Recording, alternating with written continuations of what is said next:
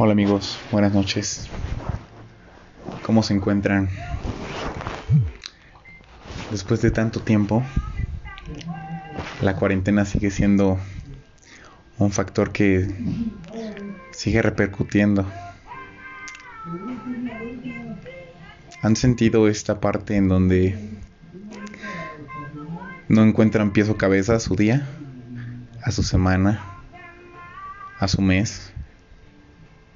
Es normal. Es normal no, no hallarnos. Es ahí donde nos damos cuenta de, de esos momentos en los que estábamos con los pies en la tierra y disfrutamos de las personas, de los amigos, familia, amores. Después de un año, tras año, tras año, llegamos a muchas conclusiones. Extrañamos a ciertas personas, ciertos momentos, ciertos lugares. Y es tan culero cuando ese recuerdo se convierte como en melancolía.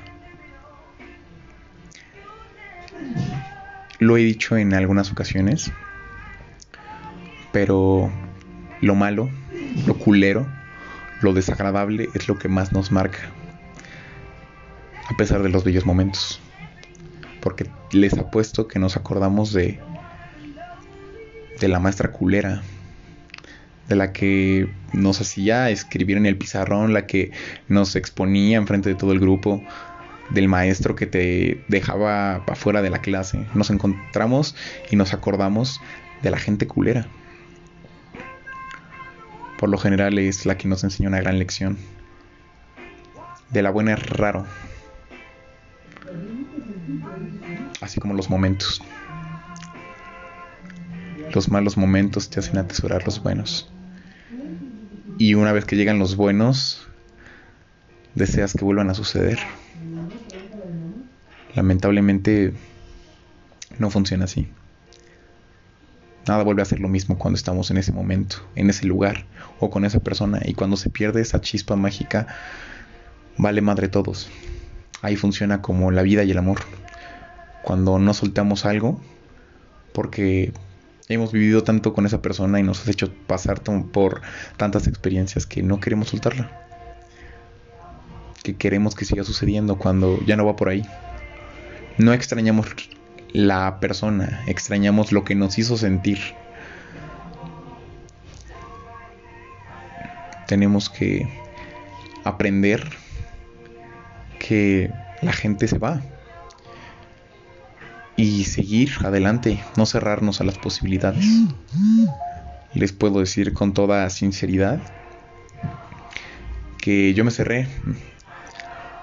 Y llegó una persona que me dijo, fluye, intenta fluir, arriesgate, me arriesgué y aún así salió mal. Y tiene que seguir siendo así, una y otra vez, una y otra vez. Y a mí me gusta darme en toditita la madre. Es ahí donde digo, me tengo que dar en la madre para aprender chingón. No a lo pendejo. A mí no me gustan las cosas a medias. O me aprendo a bola de putazos o no aprendo. Punto. Porque quien no conoce esa historia está obligado a repetirla. Hay una pequeña frase que nunca he escrito, que tengo que y patentarla. que dice, el alma, como el músculo, tiene que romperse para poder crecer. Y esto lo han escuchado en los gimnasios, ¿no? el músculo tiene que, tiene que romperse, tienes que hacer mucho ejercicio para que pueda crecer. Es igual con el alma. De ahí me baso en, los, en lo culero, en la gente culera, en los momentos culeros que nos hacen crecer como personas. Aunque llega un momento que te fastidias y ya no tienes ni buenos ni malos momentos, deseas que algo suceda. Y te cansas de esperar. Ya no tienes ninguna expectativa. Y es gacho, es culero, es muy mierda llegar a esa instancia. Pero no tenemos que cerrarnos a la posibilidad de sentir. Si tú en esta cuarentena has sentido que tus amigos se alejaron, que te acercaste más a tu familia, o al revés, o las dos, en tu trabajo, en la escuela, que dejaste algún hobby, que adoptaste uno nuevo.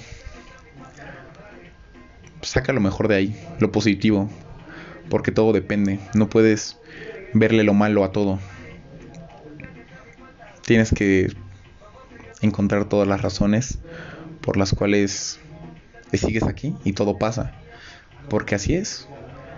Todo pasa para algo y por algo.